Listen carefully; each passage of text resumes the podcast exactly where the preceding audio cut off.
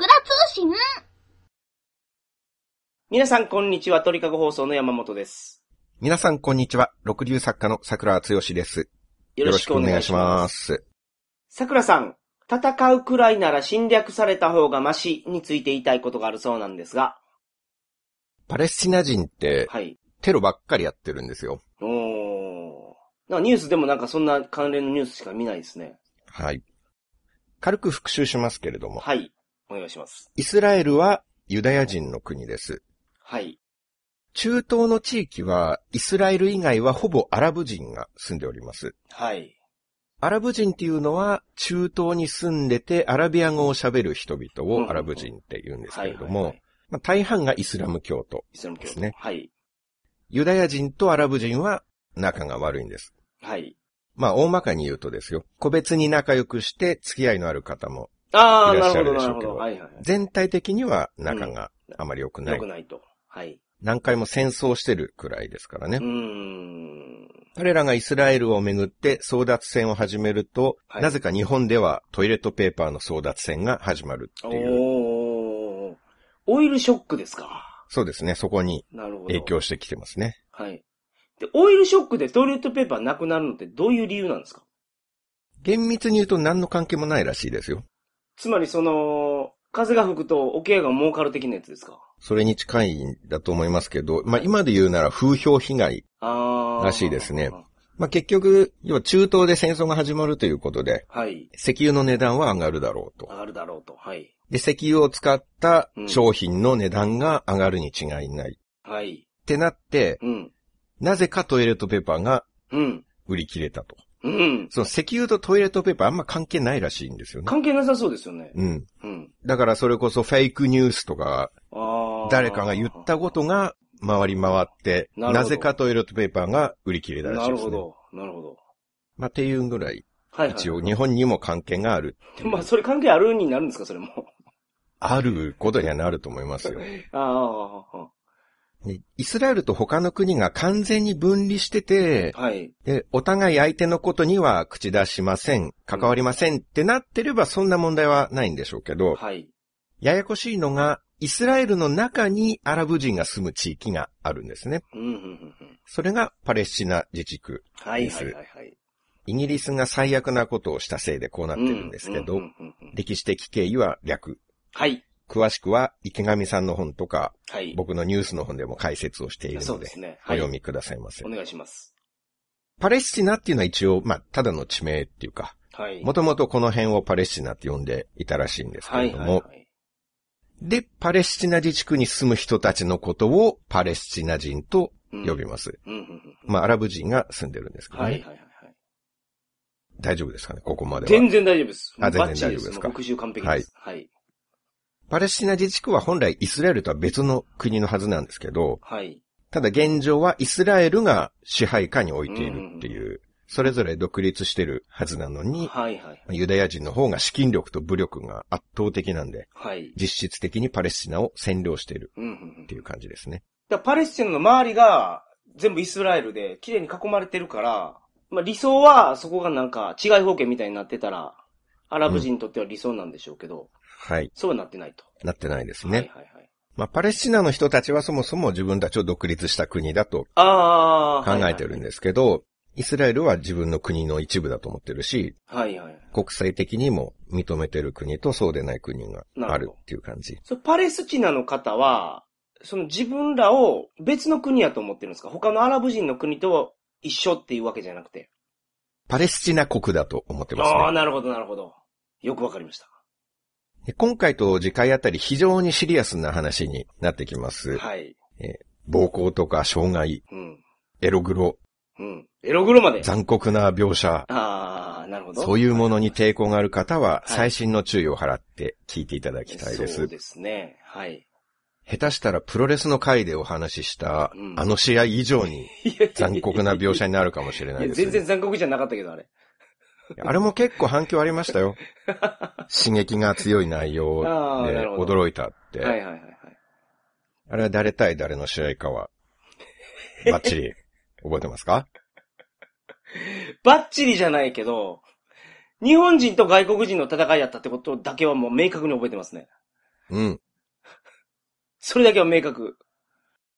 100点満点だったら2点の得点ですけど、今あ、2点の部分でもらえるんですか？ありがとうございます。言ってみるもんですね。はい。その先は？いや、もうないです。もう、全然覚えてない。うろ覚えで、うろ覚えでちょっと言ってみると、ヒントをくだ、1文字目ください。1文字目。なの選手とくの選手です。な、ナトリ選手でしょうん。う。くが、クロード。ナトリ対クロード。そうです。うん、惜しい。うわ惜しかったか。はい。内藤対クリス・ジェリコですね。あージェリコやそう。ジェリコです。あ、なるほど。クリス・ジェリコ。はいはいはいはい。略してクリジェリコって覚えるといいかもしれないですうね。ーん、ちょっとなんか、いやらしい響きになってきたな。いや、いやらしいとかはない。恐ろしい選手ですからね。ああ、そうですね。はい。うん。あの回も放送を聞いて怖くておしっこを漏らした方ええとかいたみたいですからね。ああ、そうなんですか。うん。クリジェリコの刺激が強すぎておしっこが漏れちゃったっていう。やめて、もうそんな下ネタ。下ネタって何ですか？いや、おしっこじゃないみたいですよ。厳密に言うとあれ。厳密に？いや、その、クリジェリコを刺激して出るやつは。なんか違うこと想像してません？あれバルトリンなんたら駅の話してるんじゃないですか、今。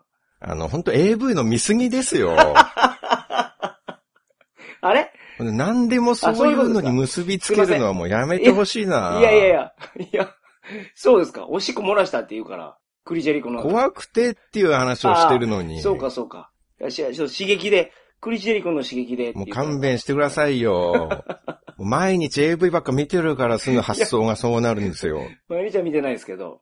今回は非常に刺激が強いはい。内容になります。うんうんうんうんご注意ください。そうですね。うことを言いたかったそのそのことを言いたかったと。わかりました。うんはい。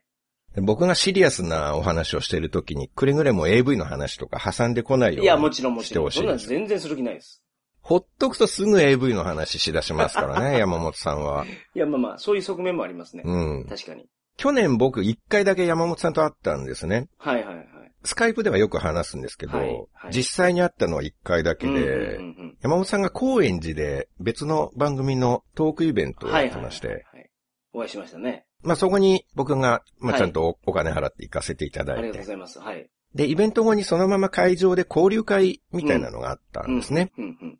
でそこで山本さんが僕に話しかけてくれたんですよ。はい。それが、第一声から、桜さん、最近おすすめの AV 女優いますか？去年教えてもらった子あんまりやったんで、新しい子いないですか？って、はいはいはいはい。第一声ですよ。第一声ですか、それ？はい。もう多分、なん、いくつも言葉交わしてると思ってるんでしょうね、僕は。挨拶もなかったと思いますよ。いや、挨拶はしてると思う。さすがに。そうか、こんにちはぐらいは言いましたかね。はい。こんにちはの後 AV の話になったとして、それは第一声とみなしていいと思います？ああ、わかりました。まあ、それやとしたら第一声ですね、それは。うんこんにちはは合ってないようなものですからね。そこからスマホでおすすめ女優を検索し合うっていう。そうです。ね。5人ぐらい教えていただきましたよ。5人ぐらい。いや、しかし、2018年、1年を通じて1回しか会ってないのに、はいはいお。すすめ AV 女優の話しかしてないんですよ。ああ。僕をそうですね何だと思ってるんだ？AV 好きやと思ってますから。いやいやいや。その、人を無料風俗案内所みたいなね、無料 AV 女優案内所的はいなインフォメーション扱いするのはやめてもらえないかと。僕が見てるやつと全然違う感じのやつを見てるんで、桜さんは。そっちの情報が欲しいんですよ、僕やっぱり。桜さんにお会いすると。なるほど。うん。そっちの情報をもう切実にそうなんです。求めているんですね。うんうんうん。僕はあなたにとって1年に1回最新の AV 情報を教える役割の人間なんですね。収録でこれぐらい話してるじゃないですか。し収録で収録で。そう。話してますよ。そうですよ。でそっちの方がメインですから。ああ、そうですか。そうそうそうそう。で対面で会うときは、たとえ1年に1回だけであろうとも、もう僕は無料 AV 女優案内所の役割であるっていうことなんですね。いや、そうではないですけど、一年に一回会うときはやっぱりその機会を利用して AV の話は聞いとこうかなと思います、毎回。最近どうですかと。じゃあやっぱり無料 AV 女優案内所になってると思いますけど、それだけの役割じゃないですか。いやいや、それ、それも、そこも信頼してるってことですよ、桜さんのその。あの、次から一人300円取りますからね。これ以上無料でやってられないですよ。いいじゃないですか、好きな女優教えるぐらいなんで。こっちだって経費かかってるんですからね。いやいや、そう。ちょっと無料でやるのは限界が来ましたよ、いやもうそろそろ。どうせ勝手に見るんですから。なんか本当に労働というものを軽んじた人いやいやで、すよね。労働なのかな。それ歌手に無料で歌歌ってくれって言って、いやいや、まあまあ、それはね。どうせ勝手に歌練習するんだろう、いやいや歌手なんだから。そんなこと絶対言わない。絶対言わない。桜さんが趣味で借りまくってる AV の中で、えいいやつありませんでしたか？と。映画好きの人におすすめの映画聞くのと一緒ですよ。いやそれを年に一回会った時の一言目に聞くなっていうことですよ。ああ、なるほど。もうちょっとほぐれてから。人と人との流れ、コミュニケーション上上の流れがあるわけですから、大人なあそうんでですから。したね。はいはいはい。うん天気の話して、そうですね。あの、ご家族のしてそう、お仕事の感じどうですかと。うん。そこで、その後ですね、じゃあ、ですね。AV の調子はと。うん。うん。おふざけはここまでよ。はい、そうですね。今からはかなりシリアスな話になりますよ、はい皆さん。知ってるんですか、内容。いや、そう言ってるからずっと桜さんが。あそうですか。はい。特に内容知っておっしゃってるわけではないんです。はい。全然知らないです。たはい。だ、ただけどもう、戦うくらいなら侵略された方がマシっていうタイトルで、うん今までの話の流れから言うと、予想がつくと。まあそうですね。まあ、今よりずっとパレスチナ人のテロが多い時期だったんですね。はい。僕の滞在中もエルサレムの宿のロビーでニュースを見たのが印象に残っててう、ん。エルサレムの北にハイファっていう都市があるんですけど、ハイファ。はい。はい。今日ハイファでパレスチナ人による自爆テロがあり10人が死亡しましたっていうのをやってて、今まで日本では遠い世界のニュースとして見てましたけど、はい。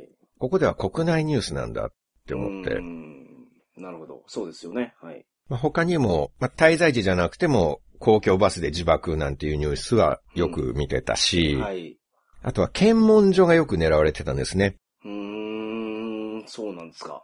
検問所は主にイスラエルとパレスチナの境目にあるはい。ことが多くて、つまりパレスチナ人に近い場所で、うん。しかもイスラエル軍が固まっているっていうところだから標的になりやすいんですね。はいはいはい。歩いて行って自爆っていうこともあれば、うん。よくあるのが車に爆弾を積んで突撃するっていうパタあーン。ーまあ車なら爆弾たくさん積めますからね。そうですね。でスピードも速いですし、うん。止めれないです、ほんで、突っ込んできたら。車は。硬いですからね。はい。なんですけど、それでも失敗の方が多くて。あの、検問所の武装がすごすぎて、はい。車で行っても到達する前にイスラエル軍の火力で破壊されるんですよ。すごいっすね。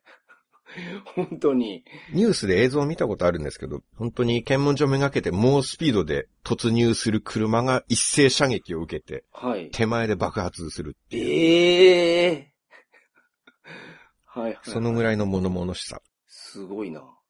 最近は日本でもテロっていう言葉を報道で目にするようになりましたけれども、はい。カラオケ店で唐揚げを床に擦りつけてから調理したり、回転寿司屋でゴミ箱に入れた刺身をまな板に置いたり、はいはいはい。レストランで従業員うんがアキラ100%の真似をして、股間をお盆で隠して踊るはいはいはい。そういうのが、え、それバイトテロですね。バイトテロ。うん、その、なんか、イスラエルの話と全然違うと思う。全然違う。まあ、バイトテロが相次いでるっていうああ、まあ、相言い手が方はされてますけど。はいはい。まあ、それはそれで最悪で許せないですけど、うん。テロという言葉をつけて比較してしまうと、なんか平和な感じがしてきいや、まあますね。そうですね。はいはいうんはこれ、イスラエルに行ってね、い。うん。現地の人と話してて、はい。で、最近日本でもテロが増えててさ、とか言って、え、そうなの？え、どんなテロ？って聞かれて、はい。いや、ほんとひどいんだぜ。唐揚げを床に一回擦ってからフライヤーに入れるんだぜ。はいはいはい。店の従業員がお盆で股間隠して動画上げるんだぜ。はいマジ最悪っしょとかはい。説明したら、お前ほんとふざけてんのかっていう、まあ、なりますよね。最低人間の楽印を押されると思いますよ。はい。気をつけてください、皆さんも。出禁にされると思いますよ。いや、まあそこまでじゃないと思いますけど。まあでもなんでそんな命を捨ててまでテロやるんだろうん。う。日本の一部平和愛好家の方のご公説では、はい。おとなしく侵略されてれば何の危険もないはずなんですよ。うん。え、侵略するんですか？僕ら一応非武装中立なんで、はい。できれば中立でいたいんですけど、まあ戦って怪我人が出るのは嫌なんで、うん。降伏します。どうぞ占領してください。はいはいはいで素直に侵略を受け入れれば、うん不自由なく暮らせるはずなんですよ。はい。はい。村本さんが言ってたんだから間違いないです。まあまあそうですね。はいうんはいはい。だからパレスチナの人は何がそんな嫌なんだろう。うん。そこまでユダヤ人を憎むって性格悪いんじゃないの？はいはいはい。なんてことを思いながら、はい。エルサレム市内は一通り観光が終わりました。はい。で、この後どうしようかなと考えてまして、はい。白人ボランティアの方ってすごい気軽に誘ってくるんですね。うーん。ボランティアの方ってその国境なき医師団みたいなやつですか？そこまでガチッとした、ガチっていうか、うん。有名なところじゃないんですけれども、パレスチナ自治区各地にボランティアセンターみたいなのがあって、はい。まあ、医療ボランティアが多いと思うんですけど、はいはいはいはい。それがエルサレムのこの安宿に集結してて、あ、皆さんその、そこに泊まってるんですか？あ、同じところに泊まってて、同じところに泊まってて、朝になったらその方たちは出勤していくと。ボランティアのために。えっと、まあ、そこから通ってるというよりは拠点にして、一回行くとしばらくそっちにいるんですけど、あまあ、なんやかやでエルサレムに戻ってくるんですあ、よ。なるほど。休日っていうことなのか、うんうんうんまあ、もしかしたら一回自分の国に帰って手続きとか、はい。まあ、ビビザ関係とかなんかあるのかもしれ。ないですけど、なるほど。で明日から俺たちここに行くんだけど一緒に行かないみたいなうんうんうん。感じで誘ってくるんですね。はい。で、その日はパレスチナ自治区のナブルスっていう街に行くと。ナブルス？はい。で暇なら一緒に行くってうん。うん。言われたんですね。はい。で、僕と同じ宿に日本人バックパッカーの鈴木さんっていうはい。北海道出身の男性なんですけど、はいはいはいはい。あとは先日強盗に遭いそうになってた大学生のケン君っていうケン君ね。はいはいはい3人まとめて誘われたので、はい。はい。まあやることないし、うん行きますと。ほうほうほう。で、鈴木さんとケン君とうん白人さんのボランティアグループはい。で、公共バスでパレスチナ自治区に入って、はい。そこからタクシーをチャーターして、うん。ナブルスっていう街まで向かいました。はい。これは、後から考えると、パレスチナでタクシーをチャーターしたおかげで、うまく裏道を通って、検問通らずに入れたんですね。うん、なるほど。検問た通らない道があるんですね、でも。うん宅の運転手が知ってるっていう。それが謎だったんですけどね。はい帰りは検問受けたんですよ。はいはいはいはい。未だによくわかってないんですけど、うんただ、やっぱり他の人で、その、後に他の人と話したら、検問で拒否されて、ナブルス入れなかったっていう人が、ちちらほらいたんですよねなるほど。だからなぜか僕らはそのボランティアの人たちがうまくやってくれたおかげで入れたんですね。うんうんうんうんエルサレムから3時間ぐらいなんですけど、はい。で、街の一角で降りたら、そのボランティアの人たちは、じゃあねって言って、去って行ったんですよ。うん。病院とか見学に行くと、勉強になると思うよとか言ってたんですけど、うん。どっか行ってしまった。いなるほど。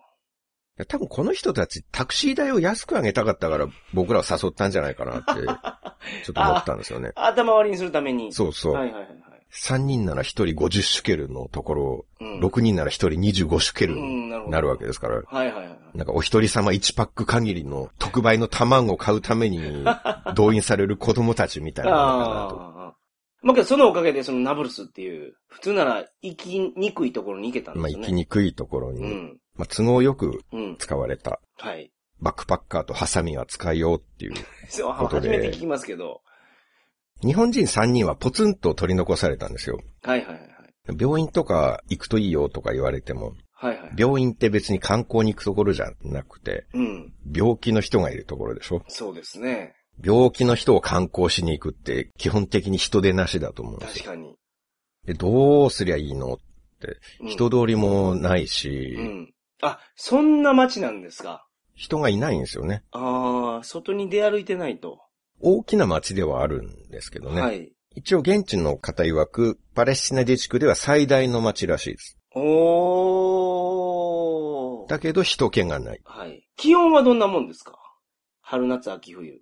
3月はい。ですね。ってことはやっぱ寒いんですか？寒かったと思います。はいはいはいはい。じゃあ、半袖、短パンとかじゃなくて、うん。しっかり着込んでる感じですね。まあその後シリアに行ったんですけど、シリアでジーパンの尻がもうズタズタになってて、シリアで？そう、シリアで、シリアでズボンの尻が、尻が開いてるっていう、シリアシリアの尻焼きズボンだったんですね。はいはいはいはい。で、うわ、寒いって思ってズボンを買い替えた記憶があるんで。ああ、なるほど。ってことは、その前のイスラエルは同じく寒かったと思います。はい。たまたま別のボランティアの白人さんが道歩いてたんですよ。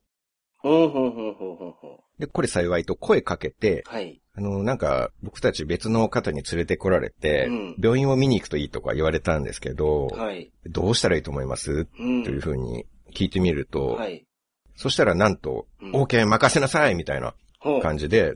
現地の医療センターで働いてるパレスチナ人のスタッフさんを紹介してくれたんですよ。はいはいはいはいはい。まあそのボランティアさんの知り合いなのか一緒に働いてるのか、はい。現地の方を紹介してくれてなるほ、ど。まあ僕声かけたのが女性だったんでね、最初に。はい。だ多分20代の僕って、本当に女性が何とかしてあげたいっていう感じる、そういう可愛さがあったと思うんですよ。その母性本能をくすぐるっていううやつですか。ん。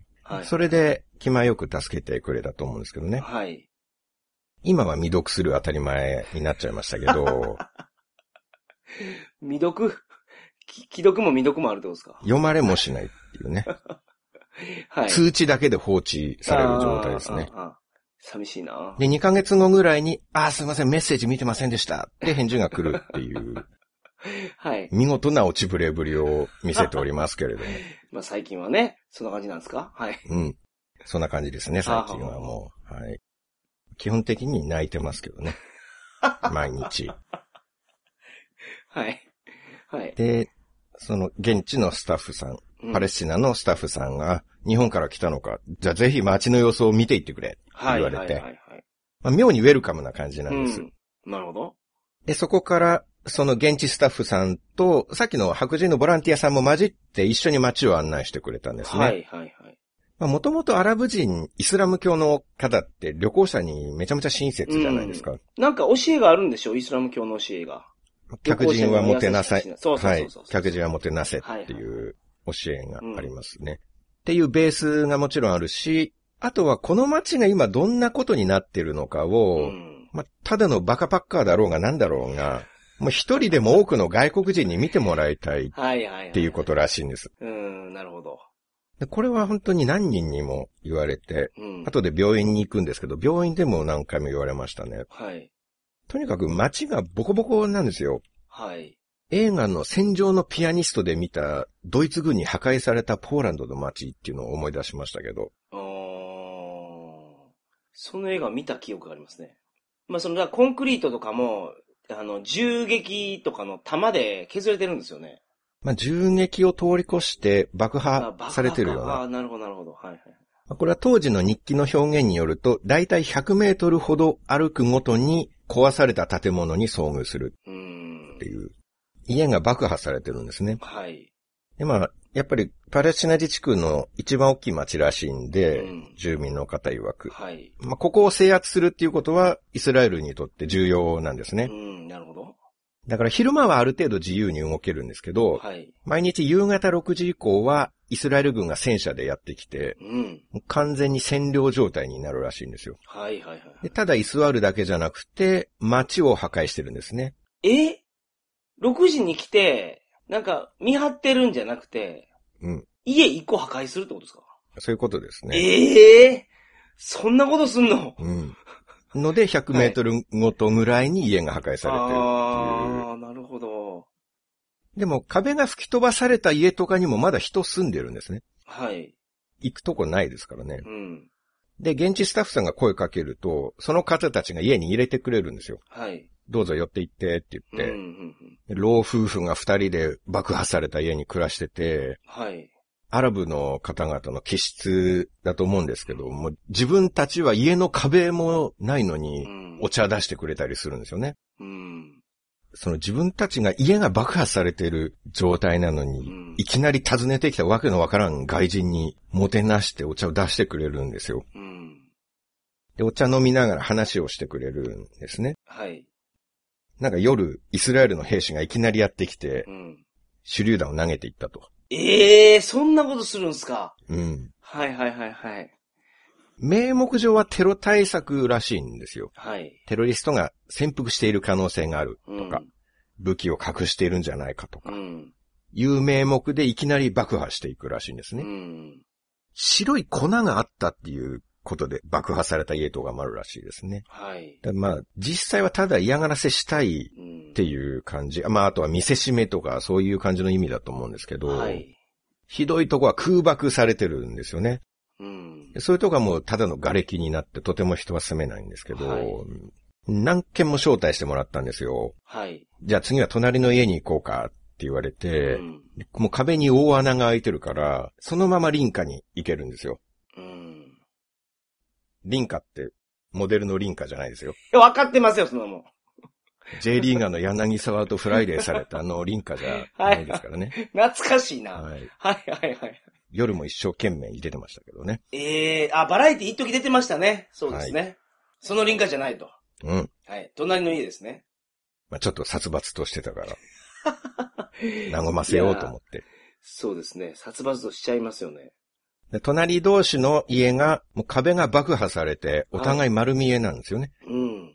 ガラス越しに丸見えとかですらなく、もう直通ではいはい。丸見えで生活してるんですよう。うで物理的な破壊までに至らなくても、突然兵士が来てうん、部屋を荒らしていきましたって言ってうんはいはい。女性の部屋見せてもらったんですけど、はい。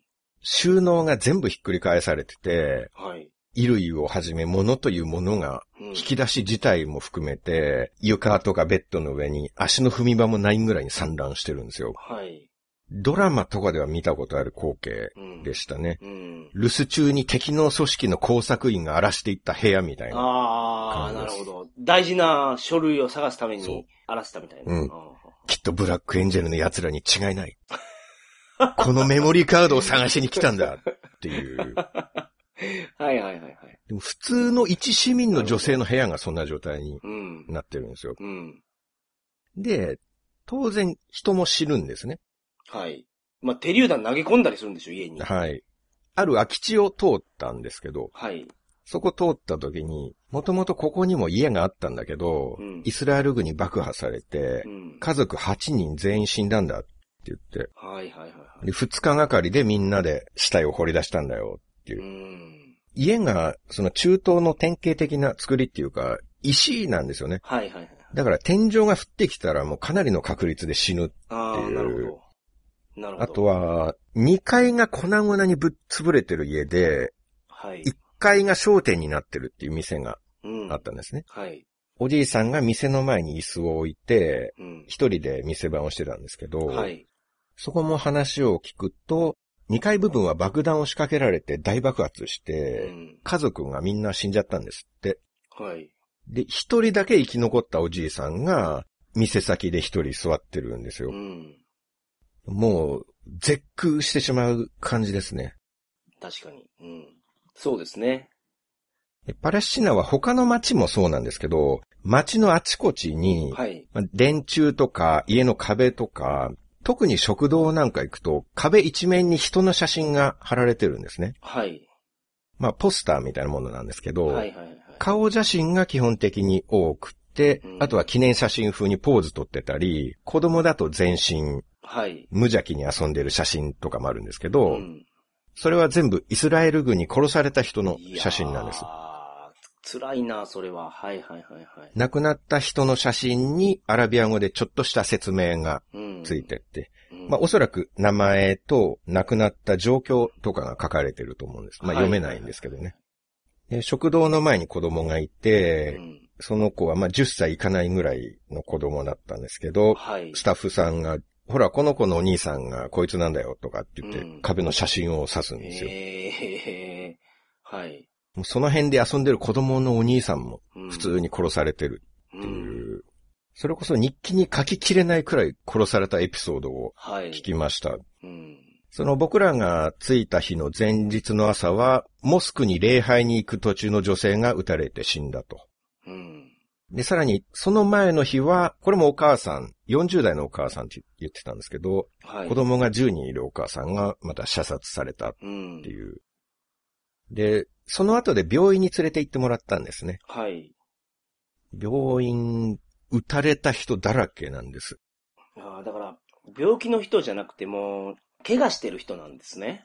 うん。爆弾であったり、まあ銃撃であったりで。そうですね。うーん。で、なぜか家族の人たちが呼んでくれるんですよ。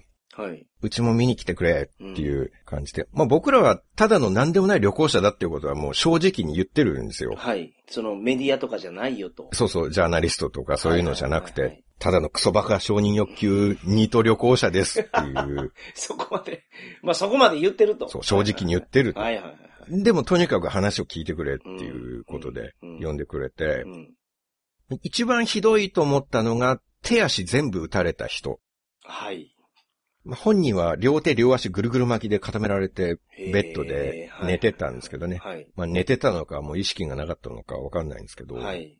農家の人で、はい。20代後半ぐらいか、うんそのぐらいだと思うんですけど、はい。畑で収穫作業を朝してたら、うんなぜか撃たれたっていう。へえ。両手両足全部うん。撃たれてるんです。はい。まあ、合計5発って言ってたんで、どっかを2箇所撃たれてると思うんですけど、もう仮感覚なんですよね。ですよね。うんもう同じ人間やとは思ってないですよね。テロを制圧するためと、まあ、そのテロがあって戦友が死んだりとかもあるのかもしれないですけど、うんもう、ね、アラブ人全部憎いみたいな感じになってるんでしょうね。なってますね、確う実に。ん。なんか口実があったとして、うん。この人武器隠し持ってる可能性があるうん。ってなったとしても、一発撃てば十分だと思うんですよ。はい。二発撃てば、まあ、瀕死になると思うんです。うん。それをちゃんと腕二本、足二本に丁寧に、はい。ただ作物を作っていただけの人、だんだん撃っていってるんですよう。ん。相当近くから撃ってますしね。そうでしょうね。はい。遠くから腕に当てられないですから。うん。そんなうまく。うん。だからパレスチナ人を使ってただ射撃の練習でもしてたとしか思えない。ん。うーん胸が痛いな。はいはいはいはい。家族の方とかいるんですけども、なんか顔も見れない感じになってうんきて、なんかもう日本人3人はもう打ちのめされてましたね。はいはいはいはい。やっぱり何の言葉をかけてもあまりに薄っぺらくて確かに。大変ですねとかもなんか言えなくなってくるみたいな感じ。うん。で、次にひどいと思ったのが後頭部を撃たれた子供。はい。これも小学校高学年ぐらいの男の子だと思うんですけど、うんはいはい。そんな小さい子まで。はい。まあ学校に行ってないと思うんですけどね。うん。これもお父さんがいて、そこに。はい。でお話ししてくれて。うん。まあお父さん曰く、その子が一人でお菓子を買いに出かけたらしいんですけど、はい。で、お店に行く途中でいきなり頭を打たれたと。はい。で、こめかみに入って貫通して後頭部から抜けたんですって。ええもう殺す気でやってますね、でもそれ。こめかみに銃撃つなんて完全に殺す気ですね。はい。はい。ゲームでも頭打てば一発で死にますからねうんそうで。すね。で、頭の後ろにでっかいガーゼみたいなのを貼って寝てるんです。はい。まあ、本当にハンティング感覚うで、ん。他にも手を打たれた人、足を打たれた人、いっぱい、うん。打ち放題なんです。はい。多分最初はもうちょっと理性を持って侵略してたはずなんですよね。はい。彼らも、はい。ユダヤ人の側も。うん。でも、テロリストは厳しく取り締まるからね、と。はい。そういう約束で、そういうルールで悪い奴を撃って、うん。で、怪しい家を壊して、うん。でも悪い奴の友達のあいつもほっとくと悪くなるかもしれないなと。うん。で、隣の家も武器隠されたら困るなっていう。感じで5人殺し、うん10件壊し、うん。で、もういいやと。もうとりあえずどんどん殺せ殺せと。うん。壊せ壊せって歯止めが効かなくなってる感じだと思うんです。なるほど。5人殺したら10人殺すのも同じになるんじゃないか。ああ、確かに。確かに。10人殺したら50人殺すのも同じ。うん。で、その日は医療センターのスタッフさんがそこの医療センターに止めてくれたんですね。はい。まあイスラム教あるあるで見知らぬ人がいきなり止めてくれる。うん。っていうまあ、夜ふらふら歩いてたら危ないですかまあらね。確かにね。本当に危ないですよね、それ。はい。助かりましたよ。で、医療センターだから救急車とか置いてあるんですけど、はい救急車も撃たれてましたからね。救急車撃ちます？まあ、まあまあ、まあ、そんな世界なんですね。特に救急車を撃つらしいですよ。救急車はよく狙われるんですって。狙い撃ち。にされるって言ってました。はい。その側面に穴が開いてて、うんではこれどうしたんですかって聞いたら、その救急搬送してたら狙い撃ちされて、うん。銃弾が壁から入って中にいた人のお腹を貫通して、もう片方の救急箱で止まったって言ってましたねす。ごいな。はい。でその中の棚のところにも弾がこう止まった跡があはい。りましたね。はいはいで、まだパレスチナ自治区僕はベツレヘムとナブルス2カ所しか来てないんですけど、はい。自爆テロをやる人の気持ちが分かりましたね。うーん。それはやるだろうと。うん。だって、いつ殺されるかわからないですもんね。うん。明日殺されるかもしれない。本当に。うん。その話だと。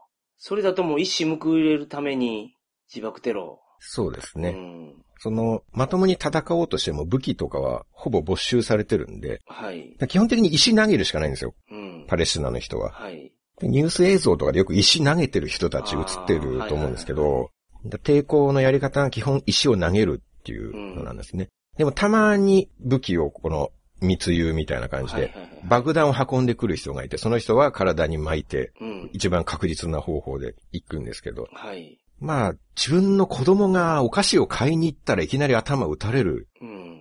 突然家を爆破されてうん、家族が全員死ぬっうん。てなると、まあ爆弾巻いて突撃する気持ちは、このアホで浅はかなバックパッカーでも想像はつきましたね。だから話せばわかるとか言ってる場合じゃないんですよ。うん。うん。話す前に撃たれるんだから。はいはいはいはいはい。話そうとしても爆破されるんです。うん。家を爆破される時って、住人は絶対話そうとしてるはずなんですよ。はい。ちょっと待ってと。本当に何もないよと。そうそう。はいはいはい。老夫婦しか住んでいない家とかですよ。いや、ちょっと待ってください、兵隊さん。うち壊さないでくださいって。うん。何がお望みか言ってください。あるいは話聞いてくださいよってうん、必死に話してるはずなんですよ。老夫婦が爆弾持って訪ねてきた敵兵にうん、喧嘩なら喧嘩言ってあっきりやや、いつでもこうちゃるけとか、でもそれはありえないです。それはありえないですね。なんかそういう軍事的挑発とかしないと思うんですよ。はいはいはいはいはい。すごく一生懸命話そうとしたはずです、そこでは。うん、うん。でも爆破なんですよ。うん。ケン君が言ってたんですけどね。はい。ナブルスで10代後半ぐらいの若者と話したら、うん。自爆する奴はパレスチナのヒーローだぜって言ってたそうなんですよ。はい。その感覚は一般的に国際社会がテロリストに抱くイメージと真逆ですね。確かに。うん。そうですね。先進国で生きてるとテロリストは無条件に極悪人だと決めつけてるんですけど、はい。でも自分がここに住んでてうん家族や隣人が殺される日常うん。で、同じ町の住人が自爆攻撃で占領軍に一矢報いてる姿を見たらう、ん。拍手するでしょうね。そうですね。そうですね。よくやってくれたと。うん。お前こそヒーローだっうん。て思うと思います。はい。実感したのは、テロは一方的な悪じゃないっていううん。こと。当事者からしたら正義なんですよ。はいはいはいはいはい。で、国際的影響力がある側がたくさん情報を発信するから、うん。我々はそれを見て、うんあ、やっぱりテロは言語道断だ。あいつらは無条件で悪だって決めつけてますけど、うんなんかそうやってよく見る側の情報をもとに弱者の方をお前らは悪人だ悪人だって追い込むことが余計相手を絶望させてうん。新たなるテロを生むっていうことがあると思うんですよね。ああ、なるほど。そうですね。まあテロにも種類はいろいろありますから、はい。全部一括りにはできないですけどね。はい。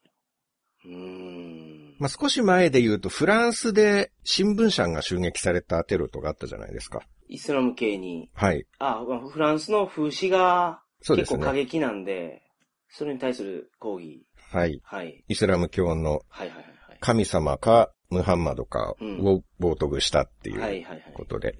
で、あのテロで世界中が連帯して各国の首脳とかが集まってデモとかうん。してたじゃないですか。パリに集まって。ああ、ありましたね、そんなのが。はいはいはいはい。テロは許せないっていうことでうん連帯してデモを行って、で、Facebook なんかでも、はい。自分のアイコンにフランス国旗を重ねて、ああ、はいはいはいはいはいはい。で、テロは許せないみたいな。我々はフランスと共にあるみたいな。うん。そういうムーブメントがありましたね。はい。はい。それを見て、同じようなことを思ったっていうか、うん。あこういうことするからテロがなくならないんだなっていうのは思いました。なるほど。それは本当に相手を追い込むだけでしかない。はい。こっちはもう一方的に、あれはテロリストが悪だと。はい。我々はフランスの友だっていう。うん。たまにいじめられっ子が反撃してきても、それをこうみんなで学級会で責めるような感じ。はいはいはいはい。ああ。あの子がこんな悪いことしてきましたってみんなではい。一緒に責める。うん。どんどん追い込む。その子はずっといじめられてるんですよね。そうですね。たった一回反撃しただけで、なんか全員から攻撃を受けてしまって。そう。で、絶対悪と認定されて、うん。でお前は許せんって言って世界中のうん。指導者が集まって更新をするんですよ。Facebook 見たらみんな敵の国旗を掲げて、うん。俺たちはこっち側だぜってうん。言ってるんですよ。うんもう絶望しかなくなりますよ。確かに。誰が反省して、あ、テロは良くなかったな、もうやめようって思いますかっていう、うん。全く逆効果なんですよね。確かにそうですね。うん。とまあ、まあ一泊しまして、はい。翌日午後街を出ることになったんですけど、はい検問を通らなきゃいけないんですね。うん。まあ入るより出る方が厳しくしてるのかもしれないですね。はい。まあ、こんな緊張感あるっていう、うん。平和ボケの日本人としては異次元の緊迫がありましたね。おーそんなに厳しかったんですか？うん。割と広めの舗装道路はい。があって、はい。で、そこに戦車がデーンといて、で、重武装のイスラエル軍が何人も配置について道を塞いでるんですうん、ね。うん、うん。その風景を見ただけで向こう側に行ける気が全然しない。はい、はい、はい、はい。まあ、そこでの話をいろいろ聞いてますからね。だって、そこに立ってる兵士っていうのは、夜中になったら民家爆発したり、そう。お菓子買いに行く男の子の頭を面白半分で撃ったりするような人たちってことでしょ、が何人も集まって、怖っ。戦車付きで怖っ。守ってるんですよ。はいはいはいはい。なんか話がまず通じるような気がしないです。その話聞いた後。うん。大丈夫なんかなって思ってしまうんですよね。うんうんまあ初めて見る戦車もありますからね、そこに。うんうんまあ戦車と装甲車みたいなのもあるし、はい。厳重すぎて、、はいい。や、これを抜けられる気はしないなぁと、うんうんうんこんな検問じゃ向こう側に行けんもん。まさかの、まさかのそれのネタ振りやったとは。あ、そう思ったんですか？思いました。意見門と。はい。ああ、なるほど。確実に思いました。はい、率直に思ったこと言っただけで、そうネタ振りとかそういうものではないいや、ものすごい丁寧にネタ振りをしして、してましたね。今考えると。いや自然な会話の流れだったでしょ。そうですか？うん。あ失礼しまし何の意図もなかったですよ。た。まあまはい。あ、ね、良かれと思ってのダジャレです。はい。そう思いますけど。やっぱ気持ちが重たすぎて心の底から笑えないですね。なるほど。余計なことだったということですね。いやいやいやいや。今そういうのも入れていっていただいた方がね。はい。聞いてる皆さんも。うんここでやっぱ一回深呼吸して。そうですね。今のところで一回大爆笑をしていただいて、で気持ちを切り替えてそうです。いただければ。はい。で、その物々しい配備の端っこにう、ん。身分証をチェックする係の兵士が一人いるんですね。はい。で、まず街から出たい人間は、そのチェック係の兵士より数十メートル手前で、うん。縦一列で並んで待機させられるんです。はい。で常時行列ができてるんです。はいはいはい。でその列に我々日本人3人も並ぶんですけど、はい。その僕らとパレスチナ人の列をうんずーっとすんごい機関銃が狙ってるんですよ。ああ。よく映画とかで見る、ジープの荷台に備え付けられて、悪者が立ったまま両手で掴んで ガガガガガって撃ってるような、はいはいはいはいはい。弾薬が帯みたいになってて、そうそう。それが流れていくやつですね。うん。右から左に。あの、ものすごい威力あるやつや。大体なんか走りながら撃ってるはいはいイメージがありますけど、はいあの、敵車両をコッパみじんにできるタイプの機関銃。車弾け飛んでますよね、映画では。うんうん。あれを台座に備え付けて、うん。で、屈強な兵士が一人ついて、うん。もう我々の行列に銃口を向けて構えてるんですよ。はい。まあ、あちらも命がけなんですよね。うん。うんうんうん。検問所は自爆テロの一番の標的ですから、それで突進してくる車を検問所にたどり着く前に爆破させたりうん。してるわけでですから、す。はい。猛スピードで迫り来る車一台破壊できるうん。機関銃なんですよ。そういうのがあるから、もういつでも撃てる状態になってるんですよね。もちろん安全装置とか外して。はい車が突進してきた時に安全装置外してられないじゃないですか。うん、そうですね。なんか0.0コンマ何秒が命を奪ううん。状況だと思うんで、はいはいはい。じゃあもう引き金にも指かかってる感じですね、もう。もちろんもちろん。はあ、はあはあはあ、まあこれなら人間20人の行列とか跡形もなく消せると思いますよう。ん。まあだから待機列はもう微動だにせずじっとしてるんですよ。はい。まあみんなイスラエル軍は平気で撃ってくるって身をもって知ってますからまあそうです、よね。海外ドラマだったら、銃を突きつけても実際撃つ可能性ほぼゼロなんですよ。はい。プリズンブレイクとか5シーズンもありますけど、はい。動くなって相手の頭に銃を突きつけて、はい。実際相手が動いても撃った試しなしですから。はいはいはい。あの緊張感のなさったらないですよ。Don't move! ふ、どうやらこれで勝負あったようだな。とか言って勝ち誇っても、必ず邪魔が入って相手が逃げるんですよ。はいはいはいはい。それを敵味方交互に繰り返し、うんうんうん。5シーズンずっと繰り返してるんですよ。まあテレビドラマはね、そうですよね。はい。見ててもこいつら絶対撃たないって分かってるから、何の緊張感もないんです。はい。ポテチ食べながら見てられますもん。うん。はいはい、どうせ逃げられますからね、っていう。ちゃちゃ入れながら、はいはいはい。青竹踏みしながらポテチ食べながら、ぐうたら見てられます。はいはいはい。でもこのナブルスの検問は緊張でピクリとも動けないです。うん。だって撃つもん、こいつら。はい。ポテチ食べたくなっても、こっそりカバンから何か取り出そうとしたら、多分その瞬間に行列まとめて消滅させられると思います。だからユダヤ人の彼らは彼らで油断したら自分たちが死ぬ可能性がありますからねうん。そうか、もうそんな銃で狙ってたら、もう一人だけじゃなくてもう横にちょっとずらすだけで全員殺せるんや。うん。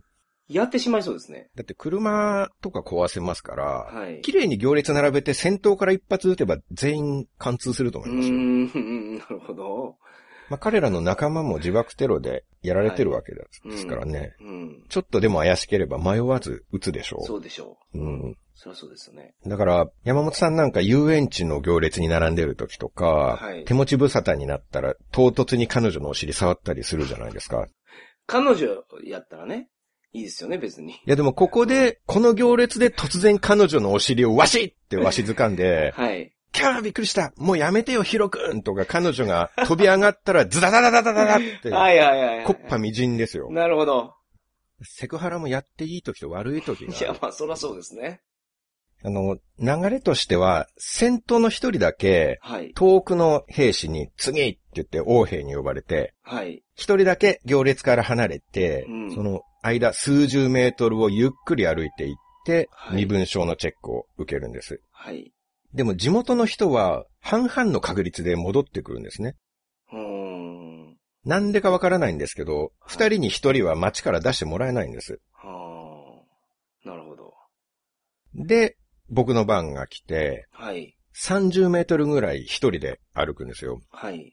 台座のすごい銃は行列の方をまとめて狙ってるんですけど、はい他にも何人も重武装兵がいて、はい。で、僕が一人で歩くでしょ。うん。そうすると道路の中央に配置されている別の兵士はい。の方が、マシンガンの引き金に指をかけて僕をずーっと狙ってくるんですよ。僕の歩みをひたすら銃口が追ってくるんですね。うんまあ皆さんに一言で感想を伝えると、うん。怖いです。怖いですよね。意外に思われるかもしれないですけど。いや、意外じゃないですよ。人はマシンガン向けられると、生きた心地がしないくらい怖いです。はいはいはいはい。まあその軍人さんも、もし僕がテロリストだったら、一瞬気を抜いたら、あっと思った瞬間爆死する可能性がありますからね。だから向こうも、あっと思う前に撃つつもりではいはいはい。いると思うんですよ。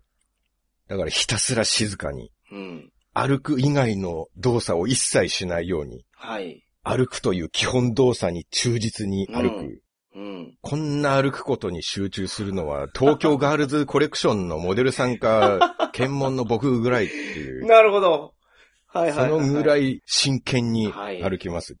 歩くことに人生がかかってますからね。まあそうですよね。彼が指に一瞬力を加えれば僕はひき肉になるわけですから、はいはい下手な動きはできないですよ。うん、確かに。例えば僕がアキラ100%さんだったとして、はい、例えばね。例えばね、はい。まあ股間をお盆で隠しながら慎重に歩いてるとしましょはいはいはい。その状況でですよね。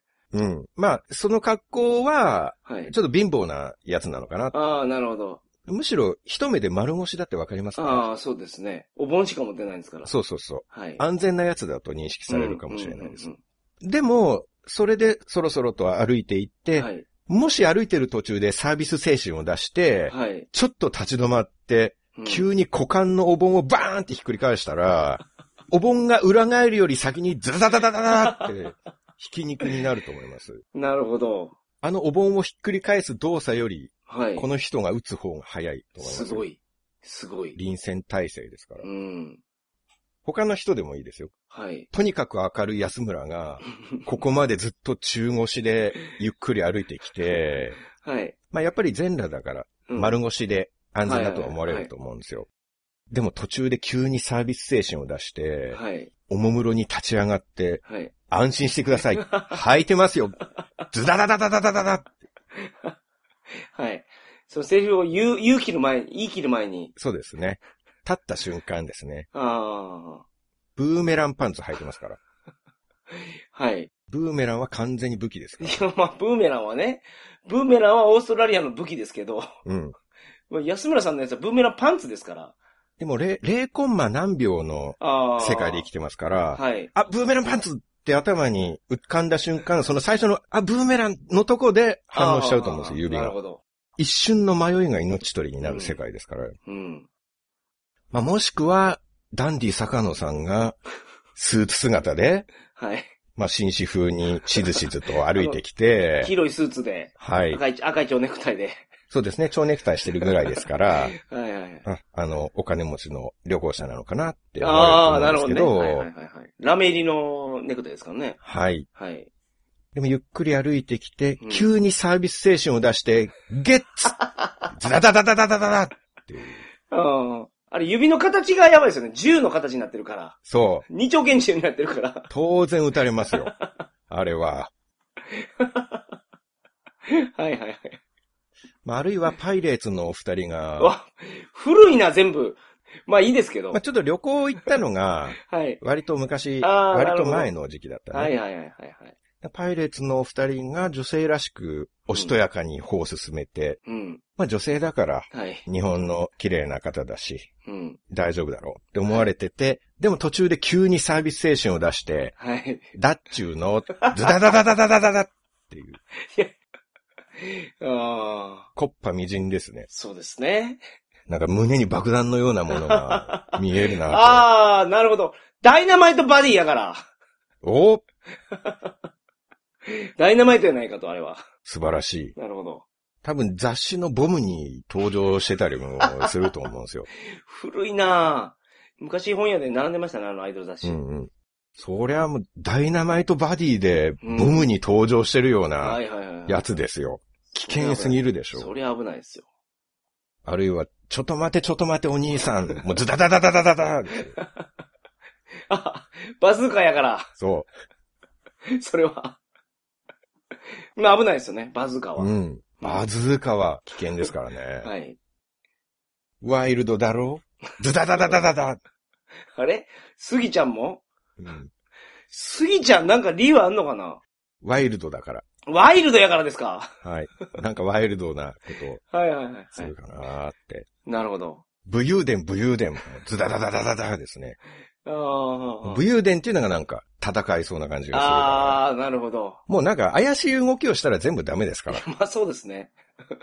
いや、やらないでしょ、あの、武勇伝武勇伝とかそんな余裕ないでしょ、その緊張感の中で。まあお笑い芸人の方はね、はい職業病っていうのがありますから。はあ、はあはあはあ、あとなんか、小梅太夫とか。孔明大はどこまでいけるんですかねあれ歩きながら、ちゃんちゃかちゃんちゃんちゃちゃんちゃちゃんちゃんって言うのは大丈夫ですか？動き出しで、ちゃん、ちゃかちゃん、ズダダダダダダダっていう。な なるほちゃんど。ちゃかでズタダダダですね。もう、もう存在が怪しいから。ああ、確かにね。はい。まあだから何やっても、まあ何やっても、はい。まあそのぐらいの緊張感がうん。あるという。うん。僕は外国人なんで、はい。パスポート見せたら通してくれました。ああ、外国人はそうなんでしょうね。はい。一組行列無視して進んできた人がいて、うん。それ親子なんですけど、うん。待機列に並ばずに道の真ん中を歩いていくんですよ。はい。パレスチナ人の男性と、多分そのお父さんだと思うんですけど、はいお父さんご老人なんですね。はい。もうフラフラなんですよ。一人じゃ歩けないぐらい。うんで、息子さんが、ぜいぜい言ってるお父さんに肩を貸して、はい抱えるような状態で一緒に歩いていくんですよ。うん。で、多分、その息子さんの方が兵士に、父親をすぐ病院に連れて行きたいから、はい並んでる時間がないんだ。先に通してくれってうん言ってるんですね。はい。で、訴えながら父親を支えてずりずり進んでいくんですけど、うん当然ユダヤ人の兵士が、止まれ貴様列に戻れって叫ぶんですよ。はい。ヘブライ語なんですけど、彼らは。うんうんうんまあ、様子見てれば何言ってるかまあまあはありありとわかります。はい。で、息子の方がさらに、いや、頼むから通してくれ。うん。見たらわかるだろ。病人なんだよ。とか、うん。粘りながら、さらに一歩足を進めた瞬間、はい周りの兵士が一斉に銃をバババって構えて、はい。4人ぐらいの兵士が一斉に、親子を完全ロックオン。はい。で、見てた僕ら日本人3人は、ほぼ時が止まりましたね。うん。ムンクの叫び状態ではい。すね。もう視界も歪むぐらい。そうですね。あまりの恐怖で、はい。周りの空間もムンクの叫び並みに歪んでましたね。はい。ドラクエで言うなら旅の扉状態 になってましたね。ああ、はいはい。よくわかります。口を開けたまま硬直ですよ。でも心の声で、頼む撃たないでうん。って、はい。絶対見たくないですからね。そうですね。でそこで撃ったら、貫通してこっちの列も死者が絶対出ますよ。はい。なんとかそこで引き金は引かれず、はい。親子は仕方なく U ターンして、はいまたお父さんを抱えながらうん、ずるずる列の後ろに戻っていったんですよね。はい。この町に生まれた人は、たまたまこの町に生まれたってだけで、うん真っ当に生きる権利がないんですよ。はい。人権も命も隣国の軍隊に握られてるんです。うん。帰りのバスで隣になったパレスチナ人が、はい。ナブルスひどかっただろう。一年前まではそれは beautiful な街だったんだぜ。へイスラエル軍が居座るようになって、もう跡形もなくなったよってう。ん。どんな、どんどんどんどんいろんなものを破壊していくから、うん。街がボロボロになっていくと。だって家が瓦礫になってうんいくわけですからね。うん。で、瓦礫が取り除かれたら基地になる。っていうはい本当に率直に言うと beautiful の影も形もない、うんその死の影と絶望感しか漂っていない街になってましたね。はいで、一回エルサレムに戻って、今度はまたパレスチナ自治区のジェニンっていう街に行ったんですね。はい。でもちょっと話す時間がうんないんで、はい。ジェニンの話は本の旅行記に書いてあるんで、あはははは。興味があったら読んでほしいなと思うんですけれどなるも、ほど。一個だけ、ワンエピソードだけちょっとはい最後に。はい、わかりました。ジェニンも1年前にイスラエル軍が攻撃に来て、600人ほどパレスチナ人を虐殺したと言われているはい。場所なんですね。はい。そこに鈴木さんと2人で行ったんです。うん。で、タクシーと交渉して、チャーターみたいな感じで街を回ってもらったんですね。はい。やっぱり道路が砲撃されてあちこち穴だらけなんです。